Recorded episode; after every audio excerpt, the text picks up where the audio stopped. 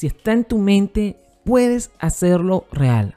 Donde se cierra una puerta, otra se abre. Frases de inspiración, el podcast. Dos minutos de reflexión, inspiración, pensamientos y motivación. Por Alejandro Ferrer.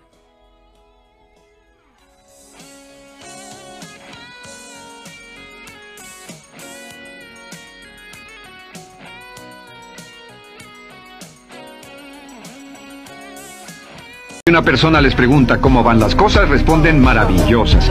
¿Cómo va la vida? Magnífica. ¿Cómo van sus relaciones? No podrían ir mejor. ¿Cómo está tu salud? ¿Cómo te sientes? Genial.